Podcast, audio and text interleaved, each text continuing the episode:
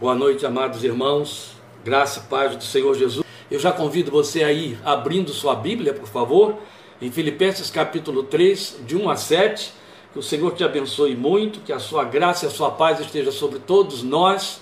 E eu espero que imagens e sons estejam chegando muito bem aí para você.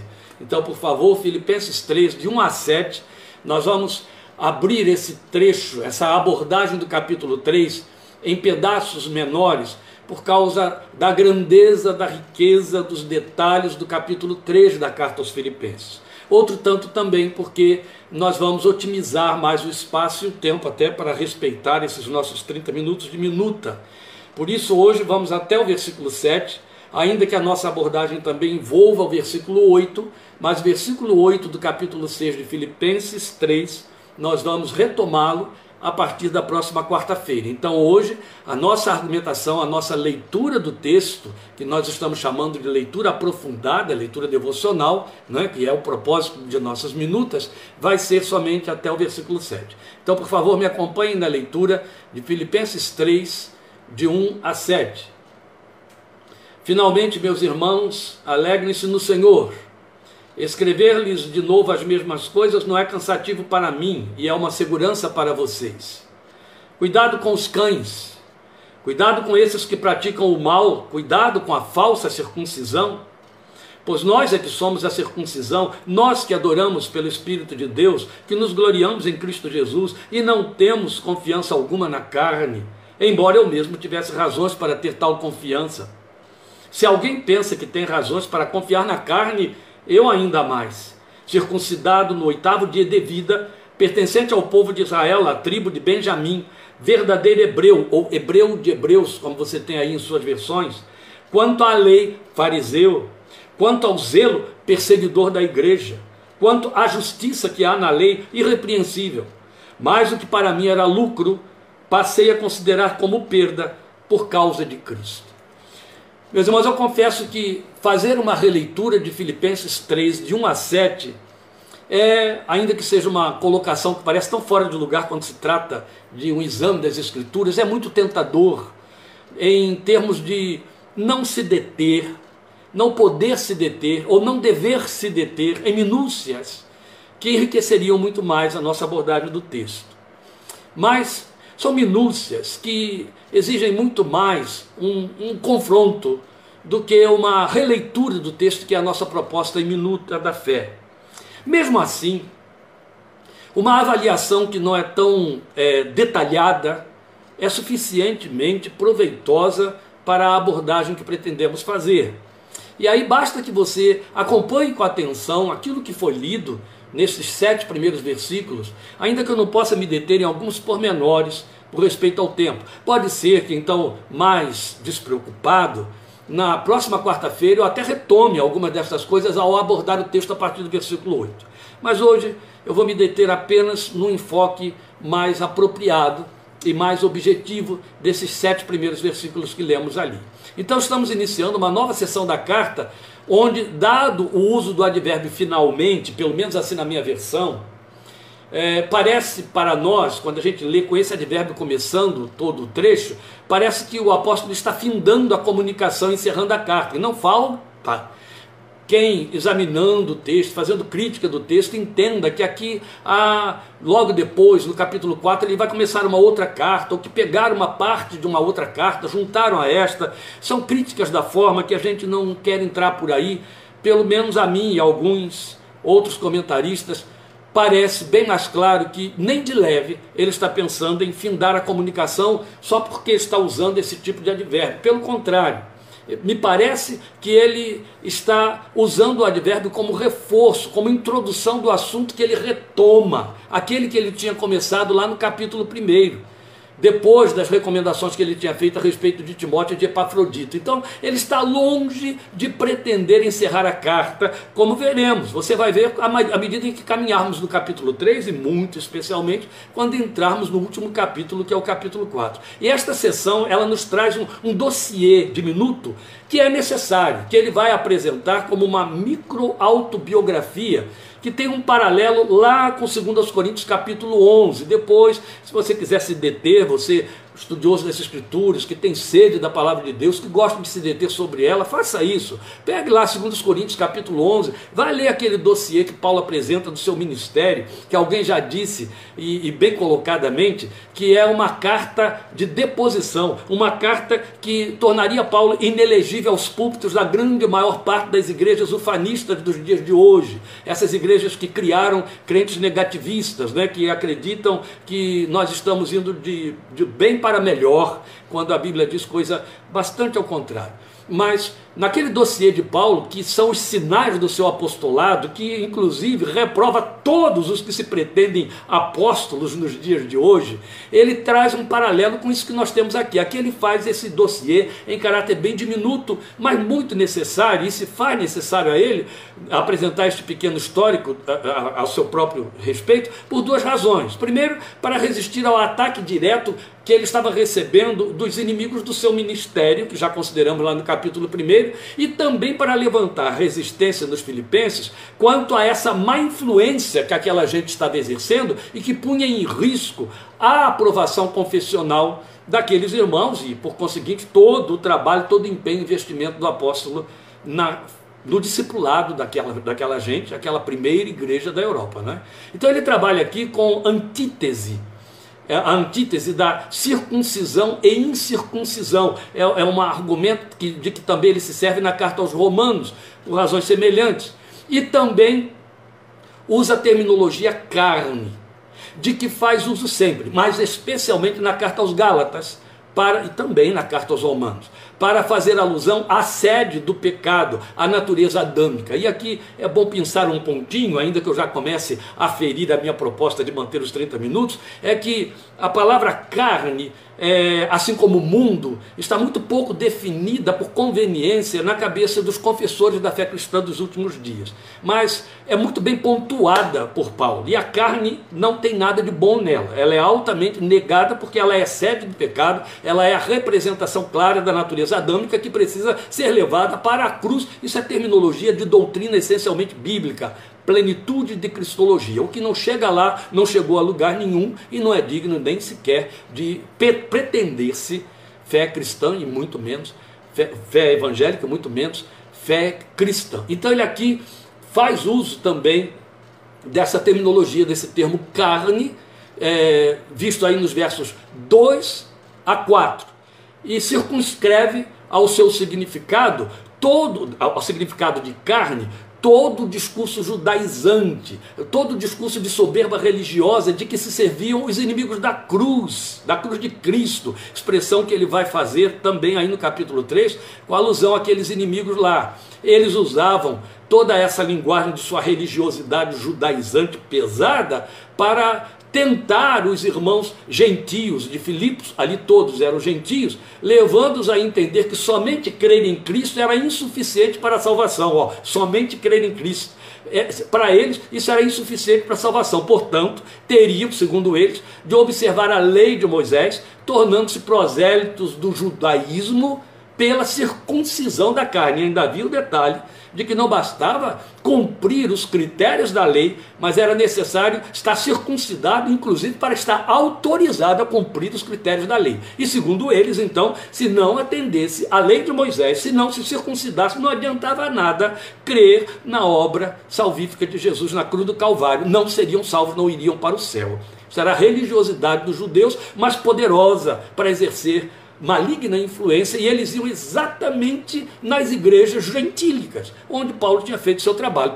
Paulo está tão irritado com essa gente que ele usa de desdém ao se referir ao termo circuncisão, de que eles apregoavam tanto, bandeira que eles ostentavam, servindo-se de uma palavra no texto grego mais apropriada à ideia de mutilação em lugar de significar o ato simplesmente da retirada do prepúcio, porque a circuncisão era isso, era a retirada do prepúcio. Então, Paulo, ao fazer referência aqui à palavra circuncisão, a, a, a, ideia de circuncisão, ele usava uma palavra que era mais agressiva, que ela não definia, não era sinônimo ou não era significativa para dizer circuncisão pura e simplesmente. Ele chamava de mutilação, porque ele estava querendo mostrar a eles que aquilo que eles estavam considerando como uma relíquia da fé judaica, do pacto abraâmico, não passava de uma mutilação que era escândalo para os gregos, que davam tanta ênfase à estética física.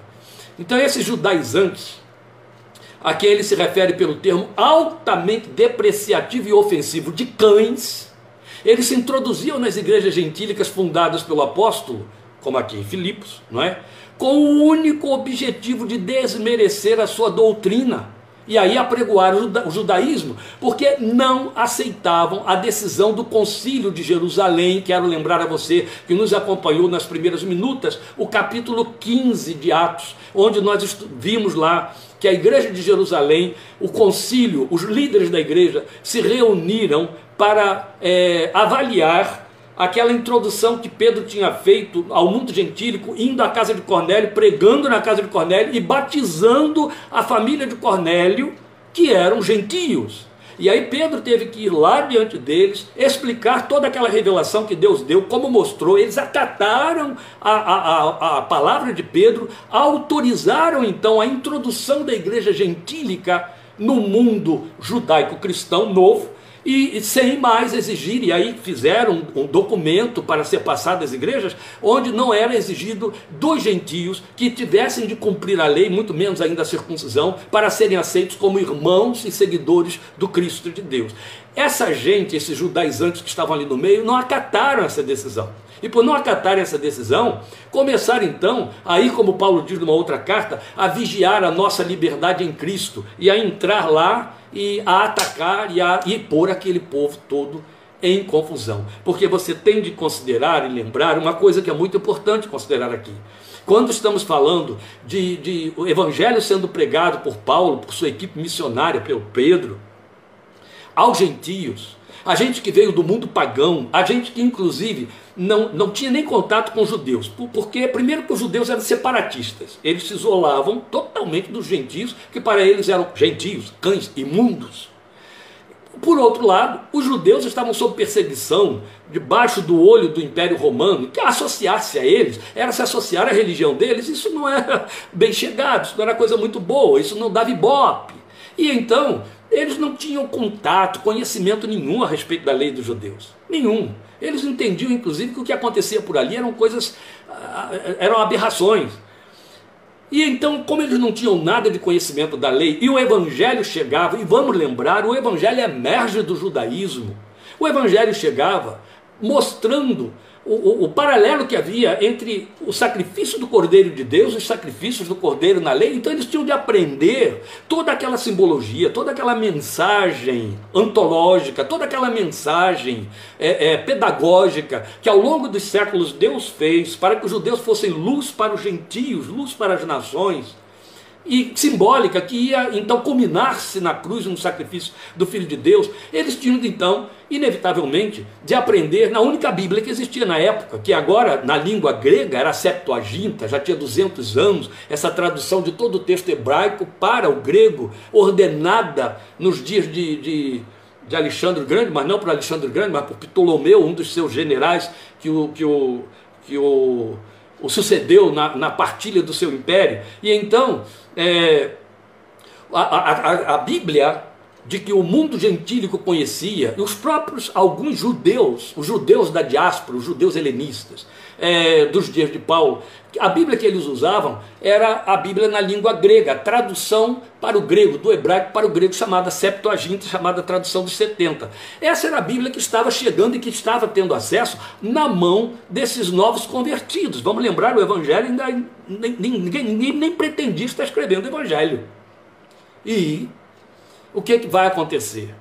Esses judaizantes, sabendo que eles agora tomam conhecimento da lei, de todos os sacrifícios da lei, de todos os rituais da lei, se servem disso para poder dizer: sem cumprir essa lei, toda essa salvação em que vocês creem, é nada. Era isso que eles iam fazendo dentro das igrejas em que Paulo pregava e que Paulo ensinava. Isso encheu o coração do servo de Deus de legítimo senso de justiça e eles o chamavam então de cães e, e eles, para poder, então vocês já viram tudo isso, consideramos no capítulo 1, para poderem é, desmerecer a autoridade de Paulo, do seu ensino, de sua doutrina, desmereciam o seu apostolado. E aí criavam confusão e era isso que eles estavam fazendo lá dentro de Filipos. Então, essa linguagem pesada de que Paulo se serve aqui para se referir a eles, prevenindo seu povo e advertindo, ela era justa, ela tinha lugar, ela tinha pertinência. Isso é muito sério. Então eles não aceitaram aquela introdução dos crentes gentílicos na igreja cristã sem exigir deles o cumprimento dos critérios da lei, em especial, então, a circuncisão. Ora, quando Pedro foi questionado sobre o fato de haver batizado Cornélio e a casa de Cornélio, ele teve de se justificar discursando junto àqueles líderes lá da igreja de Jerusalém sobre a revelação que ele tinha recebido de Deus para aceitar, pregar e batizar aqueles gentios que Deus tinha considerado o quê? Puros, não consideres tu imundo aquilo que Deus purificou. Lembram? Foi esta a revelação que Deus deu a Pedro que está registrado para nós em Atos capítulo 10. Então a igreja cedeu e concordou que Deus incluiu os gentios à fé cristã sem necessidade de, de um judaísmo operante, prévio, adjunto, a ser cumprido. Paulo volta então, tempos depois de suas incursões missionárias no mundo gentílico, e reforça toda aquela decisão com as narrativas maravilhosas da obra do Espírito de Deus entre vidas que nem prosélitas do judaísmo eram, mas gentílicas de fato. Eles tinham saído direto do paganismo para a fé em Cristo e a sua obra. Em Éfeso, então, isso tem uma, uma visibilidade intensíssima. E Paulo não hesita em escrever aos, tanto aos Efésios quanto aos, Coríntios para dizer: vocês foram tirados do, dos ídolos, dos ídolos pagãos para Deus. Não é? Mas esse grupo se mostrou resistente à decisão dessa inclusão sem traços do judaísmo por eles observado, de onde a sua confissão cristã emergiu, é claro, ela veio de lá do judaísmo, né, sobre o legado do cumprimento de todas as regras da religião de Moisés. Aí esse grupo passou a perseguir Paulo, influenciando seus convertidos a cumprirem a lei e desmerecendo, como eu já disse, a sua autoridade apostólica. Paulo, então, resiste a eles de forma direta e dura, taxando-os de anátemas. Anátema quer dizer malditos. Paulo foi pesado não ficou usando de meias palavras, não ficou amenizando a coisa, não ficou botando perfume no defunto. Ele levantou o véu. Ele disse: essa gente é maldita. Essa gente está pregando um outro evangelho. E ele os apudou de cães. Como ele faz aqui. E essa terminologia na boca de Paulo era capciosa. Porque os judeus legalistas denominavam gentios por cães para chamá-los de imundos, porque cão era animal imundo, segundo a lei de Moisés. E imundo no sentido de que é, não tem parte conosco, não entra aqui. Ninguém leva um cão para a mesa. Era isso que eles queriam dizer. Paulo agora fazia uso do termo, devolvendo a eles o insulto que eles atribuíam aos não circuncidados. E aí está a razão porque ele apresenta sua autobiografia mostrando que todo aquele processo religioso, eu chamo a sua atenção para esse detalhe, todo aquele processo religioso de que se ufanavam os judaizantes, era exercício de carne, era religiosidade carnal sem nenhum ou qualquer valor para a eternidade. É aí que reside a essência da teologia paulina. Paulo pega, ele diz, a lei caducou, Paulo pega todo o, o, aquele arsenal de rituais legalistas do judaísmo e diz: isso é carne. Observar tudo isso aí com o propósito de ter crédito diante de Deus é carnificar-se. Eu estou falando de uma religiosidade, gente, com cores vivas, uma religiosidade intensa, crível, cheia de teologia. Paulo diz: isso é carne, porque constituíam obras da carne com a pretensão de produzir algo que lhes merecesse céu e crédito diante de Deus. Então não faziam mais do que todo homem desprovido da revelação da graça, que luta por tentar garantir sua própria salvação baseado em seus recursos e iniciativas pessoais e méritos. É assim que está dividida a cristandade nos dias de hoje. Aos judaizantes, e os que não são cristãos, muito especialmente, aos judaizantes, então, era impossível aceitar que Deus aceitasse, ou melhor, que se agradasse e aliasse a si homens e mulheres que, sem a lei, foram declarados justificados, ou seja, aliados dele, apenas por confiarem no sacrifício de Cristo a seu favor na cruz. Não vão oferecer obra nenhuma que lhes traga algum mérito. Nós cumprimos a lei e eles só porque creem já estão justificados. É então que o apóstolo se manifesta revelando sua lista de méritos religiosos, ou em suas palavras, carnais. Se alguém pensa que tem razões para confiar na carne, eu ainda mais, foi o que você leu aí. Ele está dizendo: se vocês, judaizantes, pensam que tem motivos para confiarem nessa religiosidade que eu estou chamando de carne, eu tenho muito mais. E aí ele faz a sua microbiografia e passa a expor as suas prerrogativas, que em resumo significavam circuncidado ao oitavo dia de vida, como prescrevia a lei de Moisés. Ou seja, o que, que ele estava dizendo? Eu não sou prosélito, mas eu sou judeu de fato e natureza. Eu fui circuncidado ao oitavo dia de vida. Eu não fui circuncidado adulto porque aceitei a lei depois. Não sou prosélito. Não prosélito, porque descendente direto de judeus, judeu de judeus, benjamita. Porque existe um outro detalhe importante a considerar aqui, é que acredita-se que a maior parte desse grupo que lutava contra Paulo, contra a sua doutrina, eram judeus helenistas. E o que, que eram os judeus helenistas? Os judeus helenistas eram judeus que não tinham nascido em Jerusalém, eram judeus que tinham nascido é, é, na diáspora, e foram se circuncidar mais tarde e se tornaram judeus por opção. Então eram judeus judaizantes, judeus helenistas. Paulo está dizendo: eu tenho muito mais autoridade que vocês, eu sou judeu de fato, eu fui circuncidado ao oitavo dia, no cumprimento literal da lei. Não sou prosélito, que era o caso deles, descendente direto dos judeus judeu de judeus, benjamita, a tribo cujo maior personagem, Saul, primeiro rei de Israel, era o xará dele, porque antes de sua conversão ele se chamava Saulo, que era um derivativo de Saul no hebraico, lá para o grego que em que o Novo Testamento estava sendo escrito. E aí ele reforça: verdadeiro hebreu, ou seja, cujo hebraico é língua materna, não aprendida, não idioma com sotaque. Ele está sendo taxativo, cumpridor dos critérios da lei. Daí ele dizer irrepreensível quanto a ela. E ele tinha a seu favor o conhecimento de todo o sinédrio que poderia testificar disso a respeito dele. E aí ele vai dizendo mais, ele vai intensificando e vai dizer: de tal maneira é, é, irrepreensível quanto a lei, na minha paixão por ela, fui tomado pelo seu zelo e torne, me tornei perseguidor da igreja de Cristo. Ou seja, eu quis acabar com ela para que não representasse, porque é isso que está por detrás, meus irmãos, eu estou explicando, para que não representasse uma facção judaica, confundindo o mundo romano e pondo em risco a vida de seus compatriotas. Porque, é claro, se os cristãos estavam agora sendo passados por judeus, entende? Paulo então corre atrás deles para poder matá-los e dizer aos romanos: está vendo? Eles não têm nada a ver conosco, e não nos persigam por causa deles.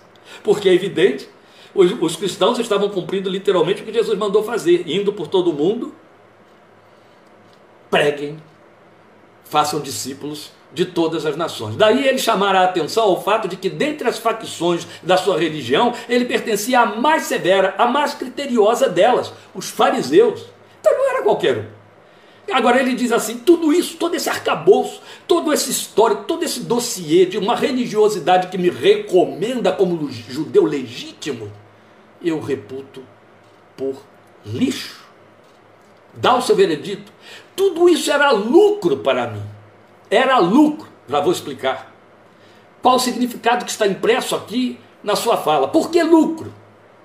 Porque todos esses critérios, e cada um deles, tanto dos judaizantes quanto dos judeus, até os dias de hoje, eles eram cumpridos e vividos com o propósito de alcançar a justiça de Deus, agradar a Deus e ganhar, lucrar sua aprovação com vistas ao céu. E aí ele declara então enfaticamente: peguei tudo isso que era lucro para mim, minha poupança espiritual, meu ganho para a vida eterna, segundo eu cria, e reputei como refúgio, como lixo. Por isso que ele disse é carne. Usou uma expressão pesada, porque a melhor tradução seria esterco, que você vai ter no versículo 8, que veremos semana que vem. Lixo do tipo que é preparado ou misturado a fezes. Foi pesado. Já pensou? Com isso, ele arremata a sua argumentação, mostrando que se seu lucro tão maior, tão mais vantajoso do que a confiança na mesma carne, com valores menores que seus inimigos pretendiam ter, era lixo, quanto mais o deles.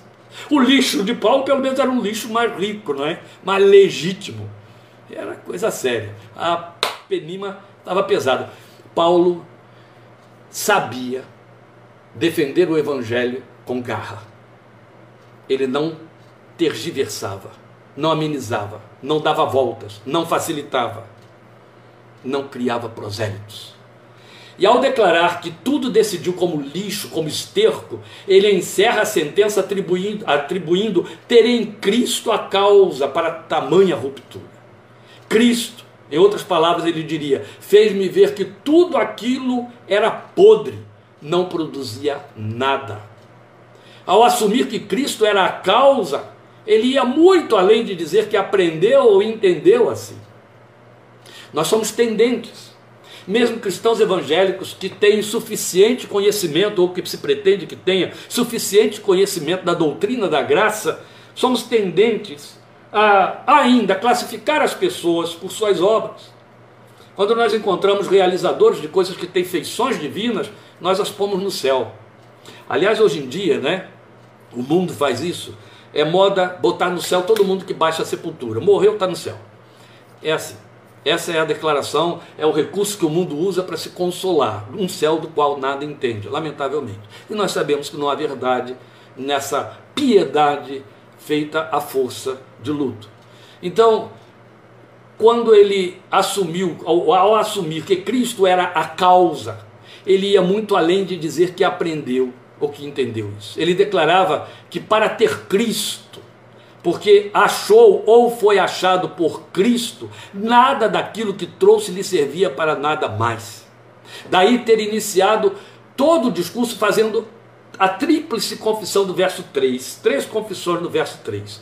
Nós adoramos pelo Espírito de Deus. Olha, ele está mostrando os contrapontos ao lixo judaizante. Nós, nós os cristãos, nós adoramos pelo Espírito de Deus, quer dizer, nós não adoramos segundo uma liturgia.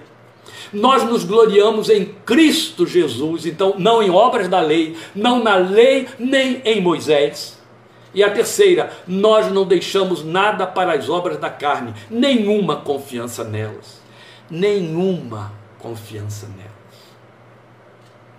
Uma vez, eu fui literalmente expulso da casa de uma mulher cristã amiga, evangélica, minha amiga.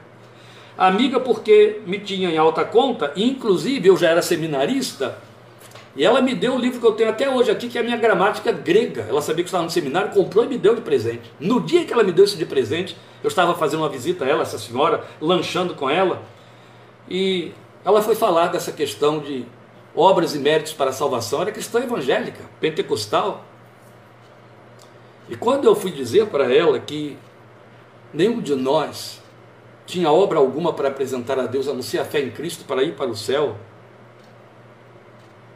ela disse para mim: Eu não posso aceitar isso. Eu não posso aceitar que pessoas que vivem cometendo pecado só porque são crentes morrem e depois estão declarados no céu. Eu disse: A senhora não vive cometendo pecado? Não, claro que eu não vivo cometendo pecado, mas a Bíblia diz que aquele que diz que não peca mente. Nós somos pecadores por natureza, pecadores arrependidos, mas pecadores. Ah, mas os pecados que eu cometo, sabe, está querendo me dizer que existem pecados que nos põem no céu e existem que não, não, não, nos permitem ir para o céu e existem pecados que nos, nos põem no inferno. Ela foi ficando atrapalhada. E aí eu disse para ela: Eu quero lhe dizer, minha irmã, que a senhora vai pecar até o último dia da sua vida mas porque crê em Cristo, na justiça de Cristo Jesus, porque não pode oferecer a Deus obra alguma, a não ser Ele que foi para a cruz, a senhora irá para o céu, para a presença do Senhor, tal como Ele prometeu, quem crê em mim. Ela me botou para fora da casa dela, só não pegou o livro de volta, graças a Deus ele está aqui até hoje. Então é importante, no encerramento deste, deste curto trecho, ressaltar ainda a advertência tríplice também com que ele abre esse discurso. E aí eu chamo a, a sua, a, ele chama a atenção dos filipenses, e eu chamo a sua atenção, para o que ele diz no versículo 2, usando uma exclamação: é, cuidado, ou acautelem-se, que eu acho que é como você tem na sua versão. Primeiro, cuidado, primeiro, quanto aos líderes que atacam o rebanho como os cães. Ele já tinha falado isso também depois para os, os Efésios a respeito dos que praticam o mal, é a segunda coisa, esses mesmos, os próprios. E terceiro, a falsa circuncisão, ou seja, aquela que é feita na carne e não no coração. É aí que ele vai dizer, porque a circuncisão somos nós que cremos em Cristo. Em resumo, o que ele está dizendo é: fujam daqueles que pretendem fazer com que vocês se tornem discípulos pela aparência, pelo estereótipo, sem viver a realidade que é operada no coração pelo Espírito Santo de Deus. Porque é fácil ser esse tipo de cristão. Mas isso é seguir doutrina de cães. E quem vive como cão torna-se cão. O falso crente, ou o crente que obedece critérios humanos e carnais, segundo o Evangelho de Paulo, não passa de cão. Aí vale lembrar o grave aviso feito pelo Senhor Jesus a um célebre líder religioso. Não era qualquer um, era mestre de Israel, Nicodemos necessário te é nascer de novo. Nicodemos era fariseu, mestre deles. Imagine nós recebermos em nossas igrejas alguém do porte de um Nicodemos, um dos chefes do staff do governo religioso de Jerusalém, a quem até os dominadores romanos respeitavam. E ele vem se mostrando simpatizante e com verbetes evangélicos, citando versículos alhures, é o famoso evangeliquez, que hoje todo mundo fala. Quando não usa versículo da Bíblia, inventa um, ou então reduz toda a confissão evangélica ao famoso sangue de Jesus tem poder. É um talismã, não é? Que foi cunhado aí pelo nosso mundo pentecostal e nos custou um preço muito caro e continua custando, porque é vazio de realidade superstição. E aí ele chega com esse discurso, e pior, também quem sabe, portando a Bíblia. Imediatamente nós o computaríamos partidário da nossa causa. Nós decidiríamos ser ele por nós e a nosso favor. Nós o batizaríamos, nós o declararíamos crente. Meu Deus, quem é que vai perder um partido tão grande, um peixão desse tamanho, batendo asas para a nossa confissão? Funciona desse jeito, meus irmãos. Tem acontecido assim. Isso dá manchete, isso dá status, isso dá ibope. Mas não faria de um Nicodemos ninguém além do que lhe disse o Senhor. Necessário te é nascer de novo. Pode até ser crente, ter título de ser titular da seleção brasileira, está bombando nas mídias do show business com suas danças do ventre, mas partindo para o primeiro casamento evangélico, depois de cinco casamentos em outra seita, e agora o sétimo casamento evangélico, o décimo segundo, o décimo terceiro, e as igrejas reputando e aplaudindo, dizendo, ou oh, é nosso, essa que está aí é uma apóstola, e por aí vai, fazemos isso. Fazemos isso. Se vem um peixão do tamanho de um Nicodemos com o evangeliquez na boca, é nosso. Necessário te é nascer de novo. Volto a dizer, pode até ser crente pelos jargões e outros estereótipos, pelo evangeliquez de que se serve. Mas se não nascer de novo e não der frutos de nova criatura, de um conteúdo convertido, do discurso do reino de Deus, de uma língua santa, não passa de cão, no dizer de Paulo. E isso é sério. Deus te abençoe e até domingo, 17h30, quando estaremos juntos, ouvindo a palavra que fala desde as profundezas. É o que Deus tem para nós no próximo domingo. Obrigado por sua atenção e sua participação. Boa noite, descanso, Senhor. Guarde e proteja em nome de Jesus. Amém.